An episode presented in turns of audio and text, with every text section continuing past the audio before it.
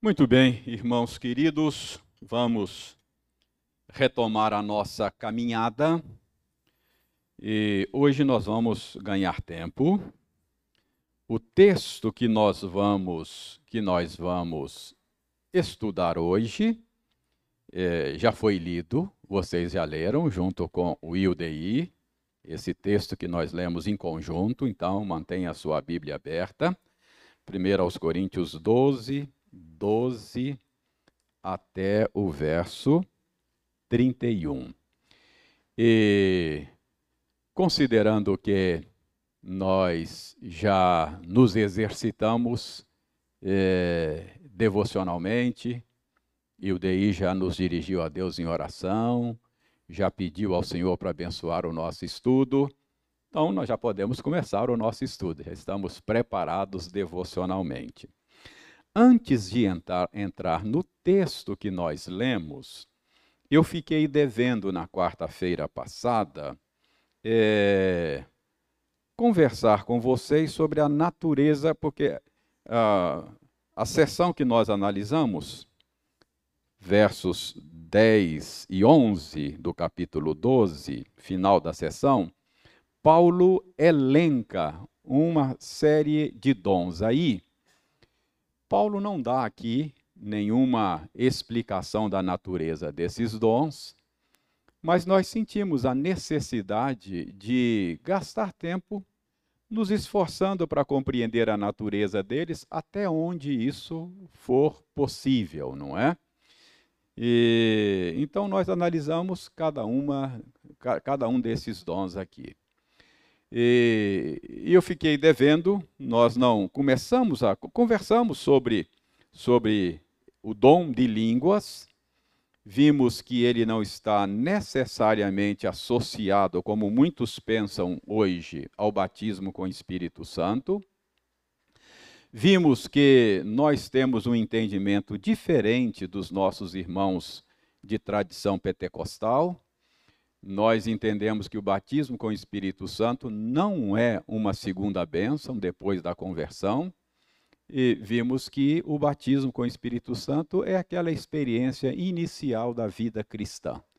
É aquilo que talvez pudéssemos chamar, como Jesus chamou, de novo nascimento, não é? Foi quando a gente começa a vida cristã. É o batismo é aquele é, é um rito de iniciação, o batismo como rito.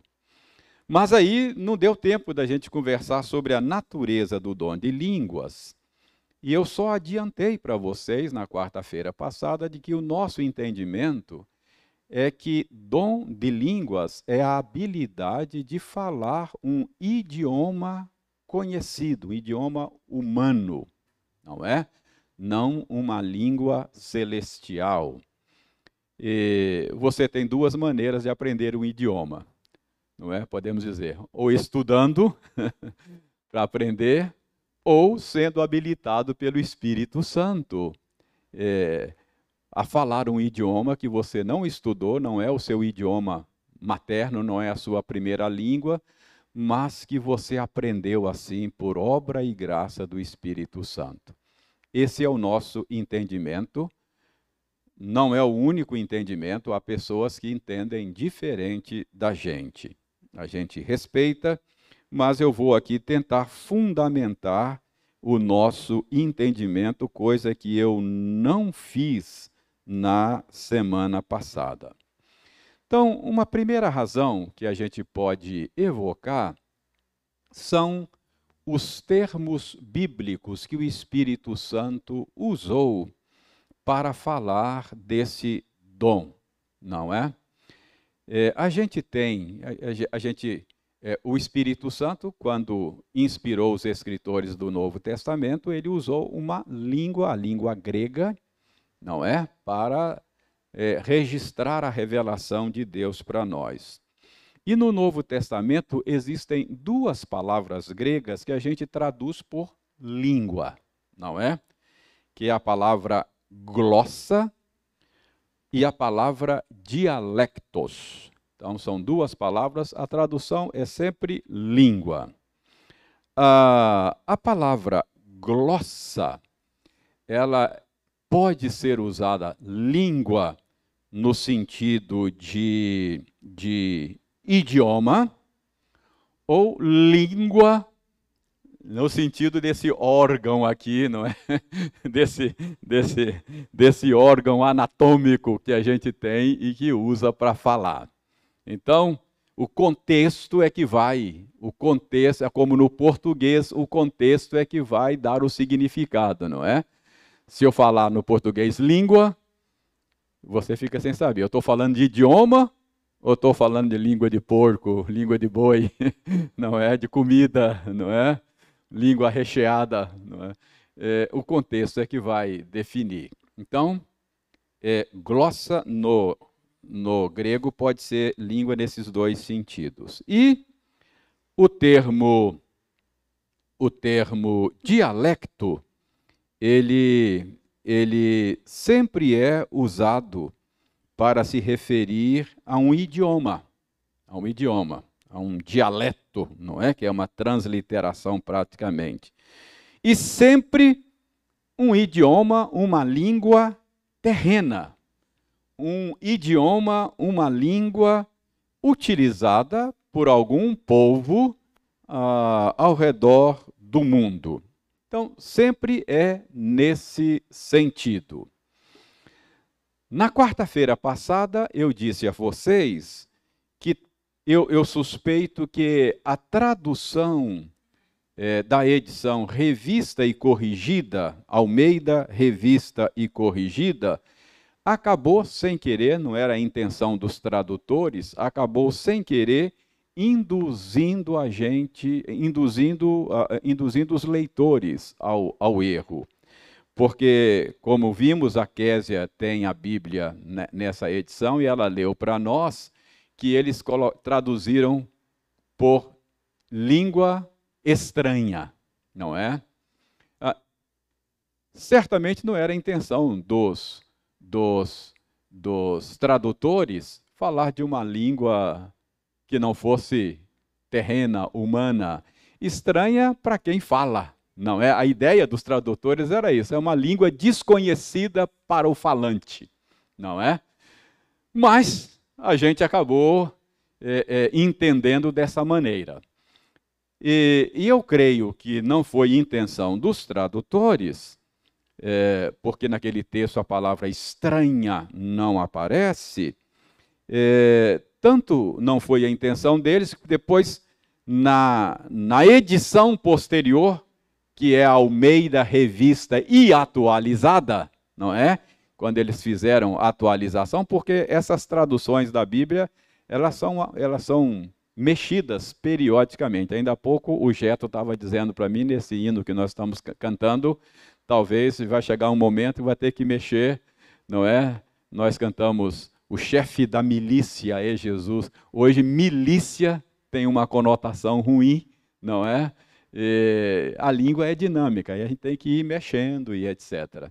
Então, ah, parece-me que os editores perceberam e na Almeida, revista e atualizada, aí já tiraram o estranha, não é?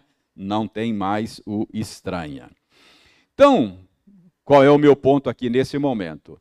As palavras usadas no Novo Testamento, elas não são palavras usadas para indicar um idioma é, desconhecido é, aqui da, da vida terrena. É, então, isso é um indício de que esse dom do qual Paulo fala aqui, era a habilidade de falar um idioma conhecido.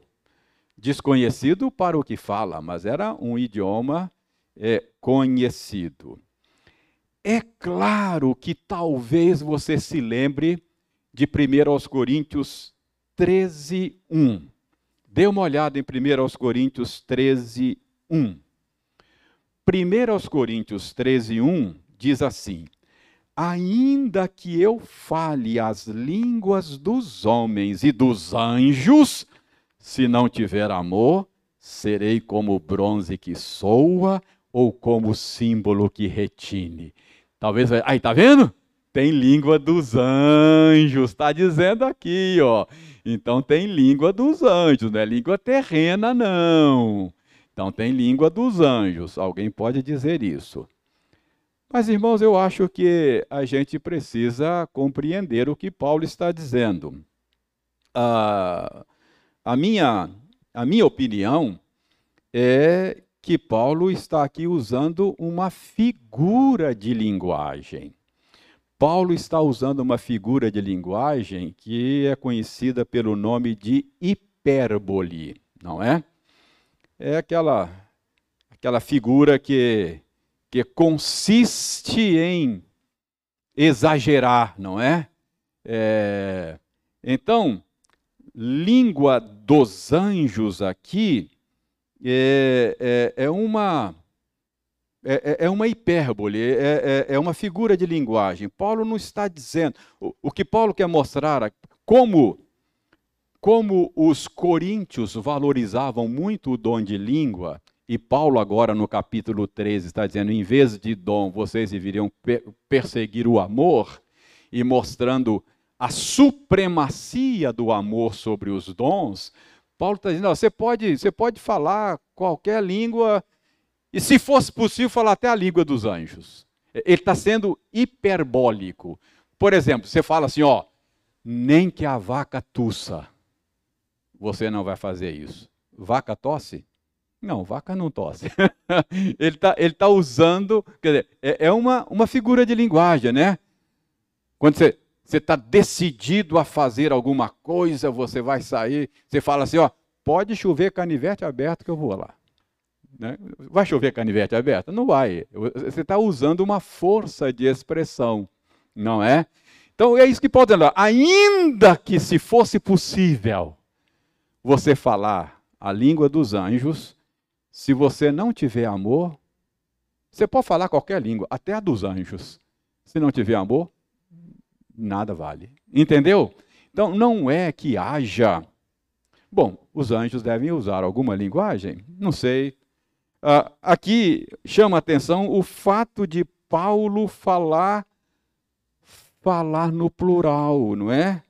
13:1 aí, ele diz assim: ainda que eu fale as línguas, as línguas.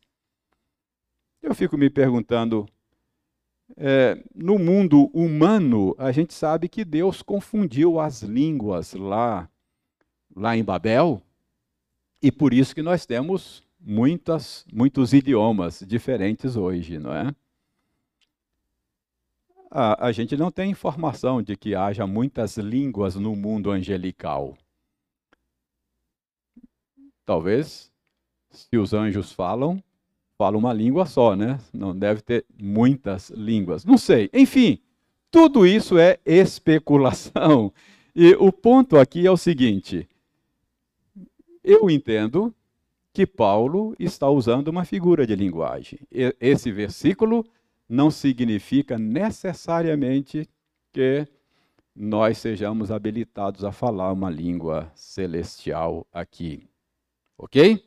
Sempre ressalvando que a gente tem, tem pontos de vistas contrários de gente respeitável, de que nós respeitamos e amamos, não é? Mas é o nosso entendimento aqui desta, desta passagem. Uh, Além disso, além disso, é, nós temos a descrição do fenômeno das línguas lá no Pentecostes. Abra Atos capítulo 2. E aí, eu creio que a gente não tem dúvidas do, de que o que aconteceu no dia de Pentecostes foi ah, línguas conhecidas, idiomas conhecidos. Então abra aí capítulo capítulo 2 de Atos, a partir do verso 5, e eu passo a ler, você me acompanha. Preste bem atenção.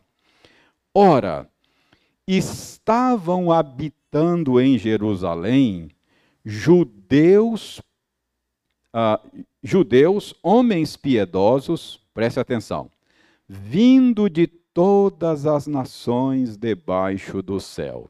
Lembra, Pentecostes era uma festa muito concorrida dos judeus.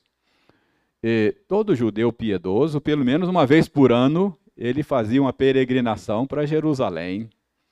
Então, nessa época do ano, Jerusalém estava assim, de, de gente de fora. É isso que, que Lucas está dizendo aqui. Que haviam judeus vindo de todas as nações debaixo dos céus, ok? Lembrem que judeu é, ele pode nascer em qualquer lugar do mundo que ele se considera judeu. Mesmo você tem judeu brasileiro, judeu japonês, você tem judeu americano e assim, assim por diante. Então, tinham judeus de todos os cantos, não é? Jerusalém, nessa época do ano, virava uma esquina do mundo. É? Agora, verso 6. Quando, pois, se fez ouvir aquela voz, afluiu a multidão que se possuiu de perplexidade, porquanto cada um os ouvia falar na sua própria língua. Aconteceu algo assim surpreendente. Os apóstolos estavam reunidos e de repente aconteceu aquele fenômeno da descida do Espírito Santo. Línguas como que de fogo pairavam sobre eles e eles começavam a anunciar a verdade a respeito de Jesus Cristo como o Messias, Salvador do mundo, a esperança de Israel. E a multidão que estava ali era havia naquela multidão uma diversidade muito grande de idiomas, de línguas. E as pessoas começaram a entender na sua própria língua o ensino e a pregação dos apóstolos. E eles ficaram então surpresos. Veja o verso 7. Estavam, pois, atônitos e se admiravam, dizendo: Vede, não são porventura galileus todos esses que aí estão falando? E como o ouvimos falar, cada um em nossa própria língua materna. Então era idioma conhecido, a língua materna, a língua que eu aprendi desde criancinha, não é? Então essa foi a surpresa. Esses que estão falando são galileus. Mas como é que como é que eu estou ouvindo o que eles estão falando na minha própria língua? Como é que eu estou entendendo a mensagem deles, não é? É como se é como se tivessem aqui pessoas nesse ambiente que não não entendessem português e eu falo mal mal português e tivesse aqui alguém aqui um, um chinês e que de repente começasse a ouvir a mensagem em mandarim e, então, mas como é que pode? Esse pastor é brasileiro, ele não fala. Como é que eu estou entendendo ele em mandarim? Não é? Então, esse foi a, o milagre que aconteceu naquele dia ali. Então, vejam bem. Verso 9: Somos partos, medos, elamitas e os naturais da Mesopotâmia, Judéia, Capadócia, Ponto e Ásia da Frígia, da Panfilha, do Egito e das regiões da Líbia, das imediações de Cirene e romanos que aqui residem. Então, notem que havia gente de toda parte, gente de diferentes línguas e diferentes idiomas. Verso 11: tanto judeus como prosélitos cretenses e arábios, como os ouvimos falar em nossa própria em nossas próprias línguas, as grandezas de Deus. Ah, alguns até acham que o fenômeno foi da audição, mas é chamado de dom de línguas, é a capacidade de falar. Havia um grupo de pregadores, talvez cada um conseguia falar um idioma diferente e se comunicar com as pessoas, ou outros dizem, não, acho que Acho que o fenômeno aí foi a tradução aqui na audição das pessoas e não na fala. Enfim, não vamos entrar nesse mérito, porque o meu ponto agora é só deixar claro a natureza desse fenômeno. É a habilidade de se comunicar num idioma que não é o seu, não é? Então, não há, não há dúvida aqui que esse foi o fenômeno que aconteceu no Pentecostes. O fenômeno se repetiu lá na casa de Cornélio, se repetiu entre os samaritanos, não é que nós já vimos, e no dia da reunião do concílio lá em Jerusalém para decidir se receberiam os gentios na igreja ou não, Pedro argumentou dizendo: gente, vamos receber os gentios sim, porque a mesma coisa que aconteceu conosco lá em Jerusalém aconteceu com eles. Então é uma prova de que Deus está trazendo os gentios para fazer parte do seu povo. Se era a mesma coisa, então o fenômeno é o mesmo. Eram línguas, idiomas conhecidos, não é? Então, é, nós entendemos que o fenômeno lá de Corinto é o mesmo que aconteceu no dia de Pentecostes. Então, irmãos, a, a, eu disse na semana passada que a, o meu entendimento é que a igreja de Corinto ela era estrategicamente bem localizada em termos missionários. Era uma cidade portuária, uma cidade que tinha uma população flutuante muito grande. Muitos estrangeiros passavam por ali.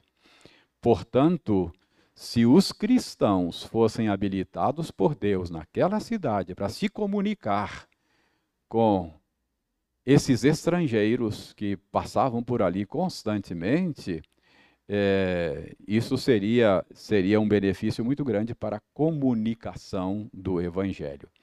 Eu creio que era exatamente isso que aconteceu em Corinto. Deus habilitando servos seus para se comunicar com pessoas que, que é, é, cujo idioma eles não conheciam e, e aprenderam assim de maneira sobrenatural.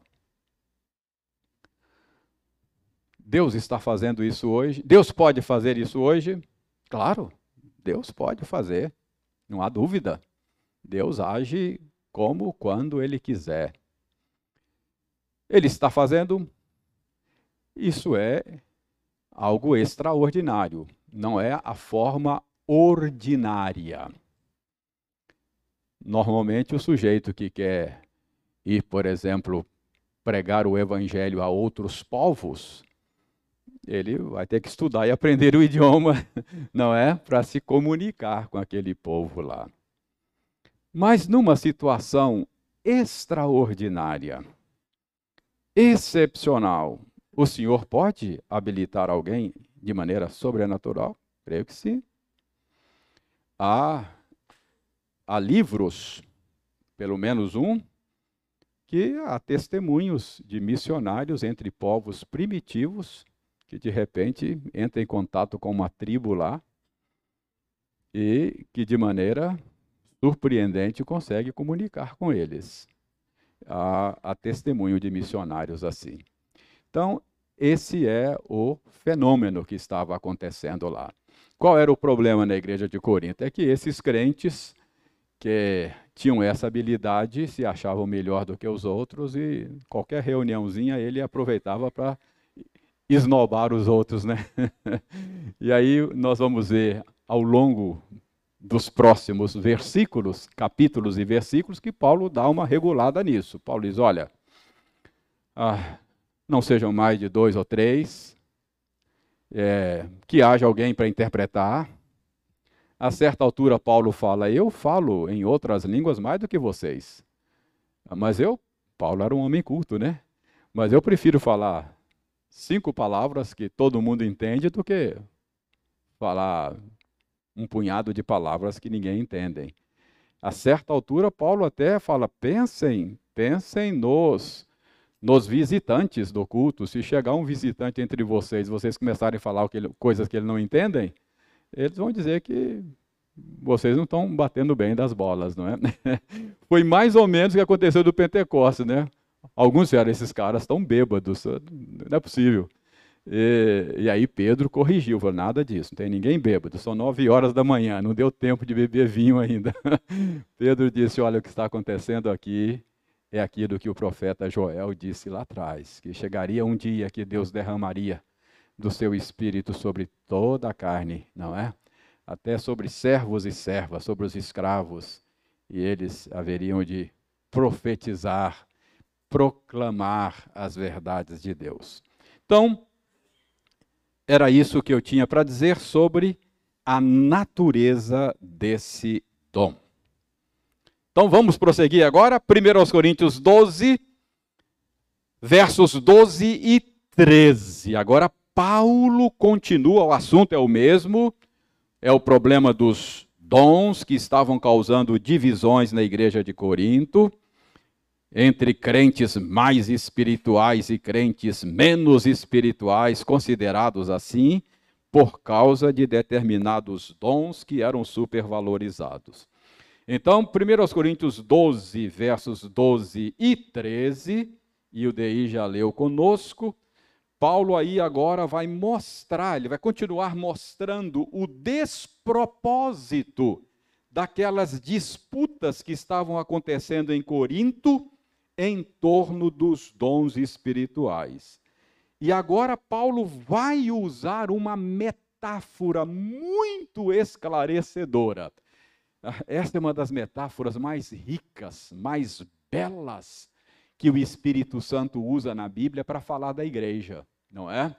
Que é a metáfora do corpo humano ponto de Paulo aqui é mostrar que a diversidade de dons não justificava as divisões, porque no meio dessa diversidade há unidade, não é?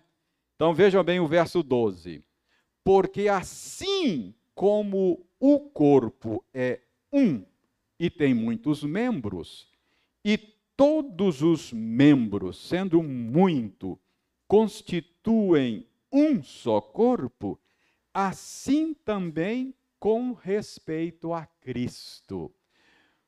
Paulo está dizendo: olha, a mesma coisa que acontece no corpo humano acontece com o corpo de Cristo, com a igreja. Ah, no corpo humano há uma diversidade enorme de membros, não é verdade? Ah, são muitos membros para compor um corpo.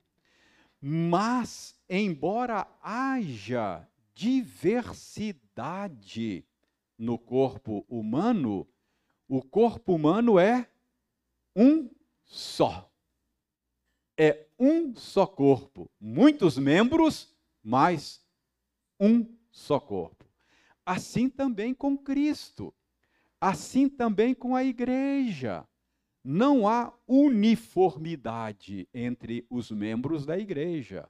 Há uma diversidade enorme, cada um com seu jeitão, cada um com seu dom, cada um com seu talento, cada um com seu jeito de servir. Mas essa diversidade enorme compõe um só organismo, a Igreja de Cristo o corpo de Cristo.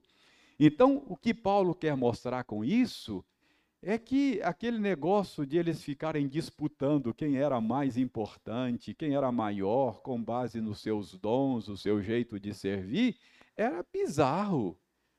Isso é uma tolice. É isso que Paulo está mostrando ao fazer essa comparação.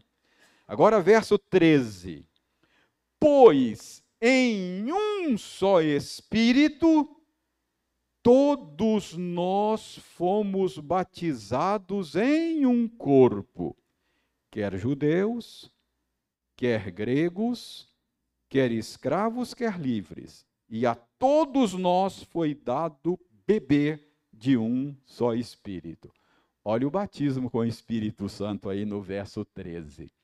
Curiosamente, Paulo aí usa o batismo com o Espírito Santo como um fator de unidade. Curioso isso, não é? Paulo diz: Nós temos diferentes dons, mas todos nós fomos batizados em um só corpo pelo Espírito. Então, o batismo com o Espírito Santo nessa passagem é um fator de unidade. É curioso que hoje, no entendimento de muitos, o batismo com o Espírito Santo é, a, a, a, é visto como, como um diferencial, não é? Uns são batizados com o Espírito Santo e outros não são. Então, na cabeça de muita gente, o batismo do Espírito Santo não é um fator de unidade, é um fator de distinção, não é?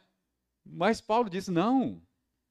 Ah, o batismo com o Espírito Santo é uma experiência que nos une todos em um só corpo. Você tem um dom diferente do meu. Então, há uma distinção entre você e eu.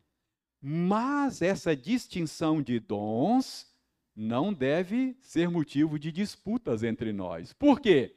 Porque tem uma coisa que nos une. O que, que nos une? Batismo com o Espírito Santo. Percebe? Então, o batismo com o Espírito Santo é para Paulo um fator de unidade, não é? Que impede a diversidade de dons ser motivo para disputas. Tá, você tem um dom diferente do meu, mas você não pode se achar melhor do que eu. Por quê? Porque tem algo que nos une. Todos nós fomos batizados em um só corpo pelo Espírito Santo. Então, por meio do Espírito Santo, quando fomos salvos, nós fomos inseridos no mesmo organismo, no mesmo corpo, não é? Então, uh, uh, veja bem, de novo, na quarta-feira passada, eh, nós levantamos aí aqueles textos que a Késia nos lembrou. Eh, essa, essas passagens são cruciais para a gente entender o batismo com o Espírito Santo. Eh, muitas pessoas usam essas passagens que nós vimos na semana passada para mostrar que o batismo com o Espírito Santo é uma segunda benção depois da conversão. Lembram das passagens? Não é? Olha, os apóstolos no dia de Pentecostes, eles já eram cristãos, então foi uma segunda benção. Ah, depois se repetiu lá com os samaritanos. Depois se repetiu lá na casa de Cornélio. Depois se repetiu lá com os discípulos de João. Portanto, o batismo com o Espírito Santo é uma coisa que se repete e tal. Ah, mas, irmãos, estas passagens do livro de Atos, elas precisam ser interpretadas ah, à luz do lugar do livro de Atos na história da redenção. Preste bem atenção. O livro de Atos narra um momento de transição na história da redenção. O que, que, está acontecendo na história da redenção naquele momento? Está acontecendo a universalização do povo de Deus. Uh, o povo de Deus está deixando de ser uma nação para ganhar uma, uma, um, um, um, contorno universal. Ah, é claro, é claro que ah, havia pistas no passado de que isso ia acontecer. Quando Deus revelou o seu pacto com Abraão, ele falou: Olha, em ti serão benditas todas as famílias até. Já tinha pistas, mas o povo de Deus era só uma nação, Israel. As outras nações estavam na ignorância, mas tinha pistas. Por exemplo, pistas como Ruth, a Moabita. Não é? Ruth não era israelita e foi salva. Isso era pistas de que a salvação não seria só para os judeus. A conversão dos ninivitas com Jonas. Outra pista. Deus de Israel não é só o Deus de Israel, ele não é um Deus tribal, ele é o rei das nações. Vai chegar um momento quando ele vai derramar do seu espírito sobre toda a carne. O livro de Atos é exatamente esse momento de transição. O que, que o livro de Atos conta? Conta como é que o movimento pequenininho lá em Jerusalém se expandiu até alcançar a capital do mundo na época, que era Roma. O livro de Atos é exatamente a primeira grande expansão do cristianismo. Leia o livro de Atos, estava em Jerusalém, ó, fica em Jerusalém, não é? Não saiam e vocês serão minhas testemunhas até os confins da terra. O Espírito Santo veio e o livro conta como é que a coisa saiu lá de Jerusalém, o movimento, e chegou até Roma, não é? Ah, termina lá com Paulo, lá em Roma. Então, preste bem atenção. Atos é uma transição da antiga para a nova dispensação. É? Uma igreja nacional para uma igreja multinacional. Então, a, a narrativa de Atos não é padrão, não é padrão. Essas, essas quatro, essas quatro é, é, é, manifestações do Espírito Santo, não é? Pentecostes, samaritanos, Cornélio, e os discípulos de João Batista, estava marcando esta expansão. Ah, note, olha, Jerusalém, o núcleo judaico, samaritanos, que era um tipo de judeu mestiço, depois gentio, Cornélio, não é? Ou seja, então é o marco desses avanços é, da, da expansão, da universalização, da catolicização, né? a igreja se tornando católica, universal, não é católica nesse sentido. Então, uma vez que a igreja é, ganhou esta, essa dimensão multinacional, é, esses eventos de expansão você não encontra mais. Por exemplo, procura no, nas epístolas. Epístola de Paulo. Procure nas, nas epístolas de Pedro, Tiago, Hebreus. Em nenhum lugar você vai encontrar ordem ou sugestão para se buscar um batismo com o Espírito Santo. Não há. Então, nas epístolas você tem o padrão. Ah, então, ah, ah, num ponto, num ponto, os nossos irmãos que discordam de nós, num ponto eles estão certos. Ah, essa experiência inicial não é tudo. Não é tudo. Como eu disse na semana passada, as cartas não nos mandam buscar um batismo com o Espírito Santo, uma experiência de crise. Mas as cartas deixam claro que a gente não pode se contentar com a experiência inicial. Percebe? Precisamos avançar, desenvolver a nossa salvação, andar no Espírito, encher-se do Espírito, não é? Ah, ah, buscar a plenitude do Espírito. Uh, o que eu estou dizendo é que, é que uh, a gente não deve, não deve chamar de batismo com o Espírito Santo essas experiências subsequentes de plenitude do Espírito, de enchimento do Espírito, de andar no Espírito. Então, quando eu digo que batismo com o Espírito Santo é aquela experiência inicial, eu não estou dizendo que isso é tudo da vida cristã, não. E você não deve se contentar com essa experiência inicial, não. Você deve buscar a plenitude do Espírito. Você deve buscar andar no Espírito. Você deve buscar ser cheio do Espírito. Essas ordens têm. Enchei-vos do Espírito, não entristeçais o Espírito Santo, uh, andai no Espírito, não é? Então, não pensem aqui que eu estou dizendo que o cristão deve se contentar com essa experiência inicial. E olha, eu nem estou dizendo que no seu andar no espírito você não possa ter uma experiência uma experiência marcante. Uma experiência que mexa com você.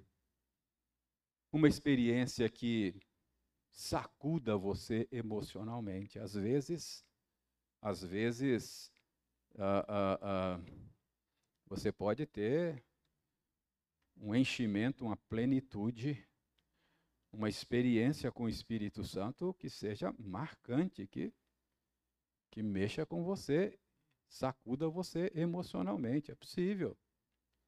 E, e, e quem nunca quem nunca se viu debaixo de convicção de pecado, sozinho no quarto, soluçando? Isso é experiência com o Espírito Santo. Quem convence o homem do pecado? Se algum dia você já se viu envergonhado, só ninguém sabe, só você sabe, você está envergonhado, chorando, soluçando, falando, meu Deus, tenha misericórdia de mim. Isso é experiência com o Espírito. Ou uma alegria que, que mexe com você do espírito. Isso pode acontecer, não é? E oxalá aconteça com você. Tomara que você tenha experiências com o Espírito Santo desse naipe. Desse naipe. Ore por avivamento na sua vida. Ore para que, que Deus lhe dê, não é? Estas experiências com o Espírito. É claro, é claro que a gente sabe que há muita manipulação emocional hoje, há muito emocionalismo, não é? Ah, o que nós não devemos é manipular as emoções das pessoas. Isso nós não devemos fazer. É, e isso eu não farei, não é? Você pode ter gente muito hábil que é capaz de, colocar um auditório todo chorando. Não é? Ele manipula as emoções, ele sabe como fazer isso, não é? Mas quem nunca num culto uma verdade bíblica que lhe foi apresentada assim, e você segura para não chorar? já aconteceu com você? Comigo já. Não é? Às vezes estou pregando e uma verdade salta aos olhos, uma. É? E eu tenho que me emociono diante dessas coisas. A gente não deve fabricar isso. Aí é, é, é, é fake, né? é fogo estranho. Mas o Espírito pode fazer isso conosco e tomara que faça. Tomara que faça sempre, não é? Está claro isso? Então, não chame isso de batismo com o Espírito Santo, é, chame isso de uma experiência com o Espírito, um enchimento do Espírito, plenitude do Espírito, não é? O Espírito convencendo você de que você está em pecado, ou trazendo grande alegria ao seu coração, ou uma verdade que, bíblica que, que te alegra, não é? é de repente você lendo a Escritura, no meio de tantas lutas, e de repente vem um consolo, uma, uma verdade bíblica, a presença do Senhor se torna assim tão palpável, quase que você toca nele, não é? Então, é isso, o Espírito Santo faz isso, ok? Muito bem, agora vejam bem, nós paramos aí no verso 13, não é? Verso 14 porque também o corpo não é um só membro, mas muitos. Se disser o pé, porque não sou mão, eu não sou do corpo, nem por isso deixa de ser. Se o ouvido disser, porque não sou olho, não sou do corpo, nem por isso o deixa de ser. Se todo o corpo fosse olho, onde estaria o ouvido? Se todo fosse ouvido, onde o olfato? Mas Deus dispôs os membros, colocando cada um deles no corpo, como lhe aprouve. Se todos fossem, porém, fossem um só membro, onde estaria o corpo? Paulo certamente está pensando aqui na obsessão que os coríntios tinham por alguns dons, sobretudo o dom de língua, né? Todo mundo queria falar língua, todo mundo queria um determinado, só um determinado dom. E Paulo está mostrando a bizarrice disso. É como se no meu corpo todos os membros quisessem ser mão. O que, que aconteceria? O corpo desapareceria. Se todo o corpo fosse só um membro, é? e e veja bem, Deus dispôs, ele diz, Deus dispôs cada membro como ele quis. E Deus é sábio. Se, se todos membros fossem iguais, ah, o corpo simplesmente desapareceria ah, e, e seria mais pobre. Imagine um corpo que fosse só olho, todos os membros fossem só olho, não é? Olha, ok, a visão nossa é boa, né? A visão nossa é boa. Então, esse corpo seria mais pobre. Tá, ele enxerga bem.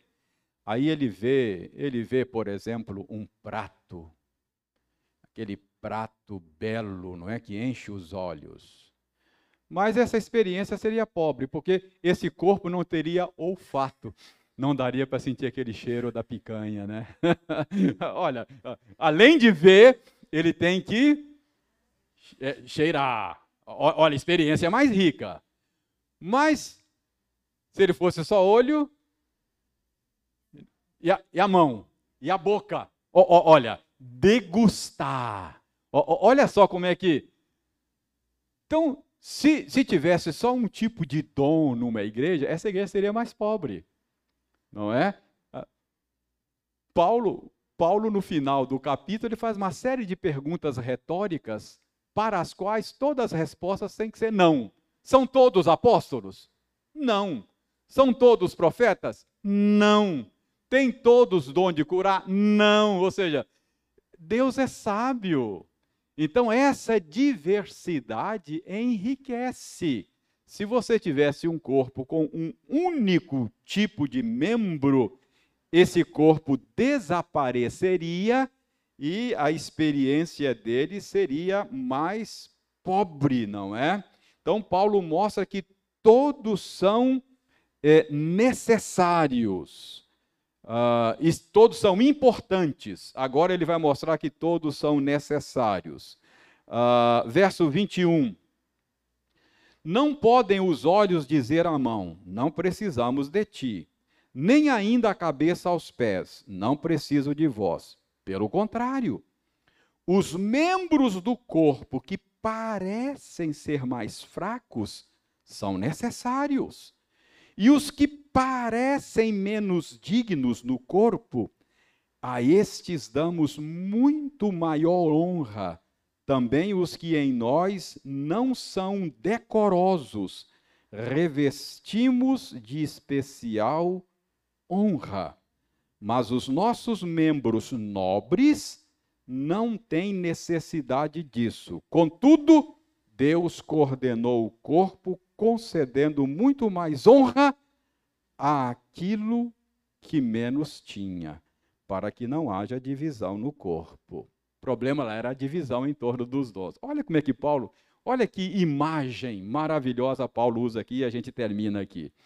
Paulo diz aí, veja bem, é, verso, 20, é, verso 22, ó. Os membros do corpo que parecem ser mais fracos são necessários. Aí Paulo mostra mais, verso 23. Os que nos parecem menos dignos no corpo, a estes damos muito maior honra. O que é que Paulo está dizendo? Ah, Paulo está dizendo o seguinte: olha, tem certos membros no corpo nosso, corpo humano, que nos parecem menos dignos. E curiosamente, estes que nos parecem menos dignos, a gente cobre de maior honra. A gente tem maior cuidado com esse membro. O que, é que Paulo está dizendo? Existem membros do nosso corpo que, por alguma razão estética, a gente atribui menos honra, menos, é, qual é a expressão que ele fala aqui? Atribui menos, é, nos parecem menos digno. Verso 23. Existem certos membros que nos parecem menos dignos.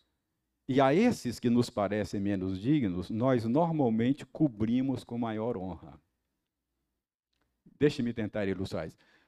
Ah, pense naquela pessoa que tem um pé muito feio, cheio de joanete, né?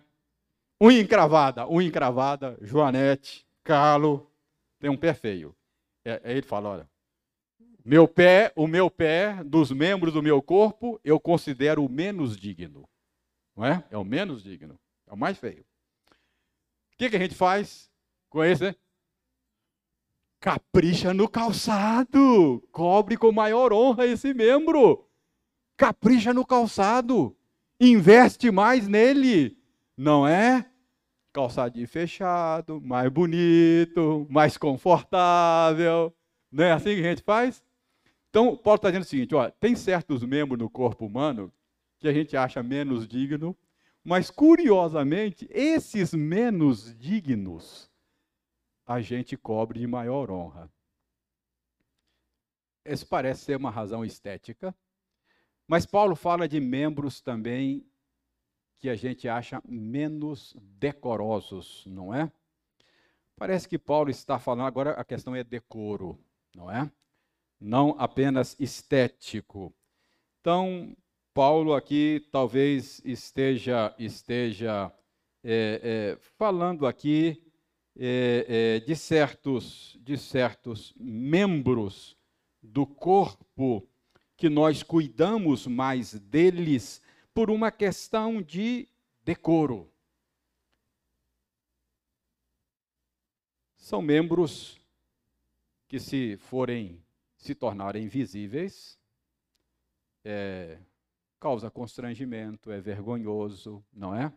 Então, Paulo não precisa nem ser explícito. Então, ou por causa, ou por razão estética, ou por razão de decoro, membros que a gente acha menos digno ou menos decoroso, a gente cobre de honra, cobre de honra esses membros. O que, que Paulo está dizendo? É que isso acontece também no corpo de Cristo existem membros no corpo de Cristo que a gente considera menos digno. Mas, curiosamente, Deus cobre de honra esses membros menos dignos. Tem membros na igreja que, que a gente considera mais digno, né? Que desenvolve tarefas tem dons que dão mais visibilidade, não é? é? A gente considera esses membros mais honrosos, ou mais dignos, não é? Então, tem aqueles que cantam no louvor, aqueles que pregam, é, isso dá mais visibilidade, a gente pensa, ó, esses membros aqui são mais dignos. Mas tem os membros assim na igreja que é, é aquele pé de joanete, né? Com unha encravada, né? A gente não considera digno. Mas Paulo está dizendo, esses membros Deus cobre de maior honra. Maior honra. É aquele pé com unha encravada. Pense lá naquela irmãzinha, a dona Maria. Nunca faz uma oração no culto público. Nunca, nunca. Uh, não, não, não tem nenhuma visibilidade na igreja. Nenhuma visibilidade. Mas Dona Maria é uma, uma cristã sincera, ama Cristo, ama a igreja. Dona Maria, lá no quarto dela, ninguém vê, mas lá no quarto dela, ela se ajoelha, abre o boletim, ora por cada aniversariante da semana. Abre o boletim lá de joelhos, ora pelas famílias no altar. Ora pelo pastor. Ama a igreja, mas ninguém vê. É, é um pé de Joanete. Paulo está dizendo, ó, esse membro Deus cobre de maior honra. Cobre de maior honra. Dona Maria ganha um salário mínimo por mês, mas transborda de uma alegria que ninguém sabe de onde vem. Nunca reclama, ama os seus irmãos, é feliz de onde vem essa felicidade? É Deus cobrindo de honra o pé de Joanete. Pessoal tem inveja da alegria da dona, da dona Maria lá da igreja. Percebe? E na glória talvez vocês se surpreendam. Quando você olhar para a coroa da Dona Maria, a coroa do pastor, a Dona Maria tem mais brilhantes do que a do pastor o pé de Joanete, a gente cobre de honra. O Senhor faz isso também. É isso que Paulo está dizendo. Vocês ficam brigando aí por causa de dom, querendo aparecer, mas tem membros que a gente julga menos digno e a gente cobre de honra. O Senhor faz isso também no corpo de Cristo. Entendeu? É isso que Paulo está dizendo aqui.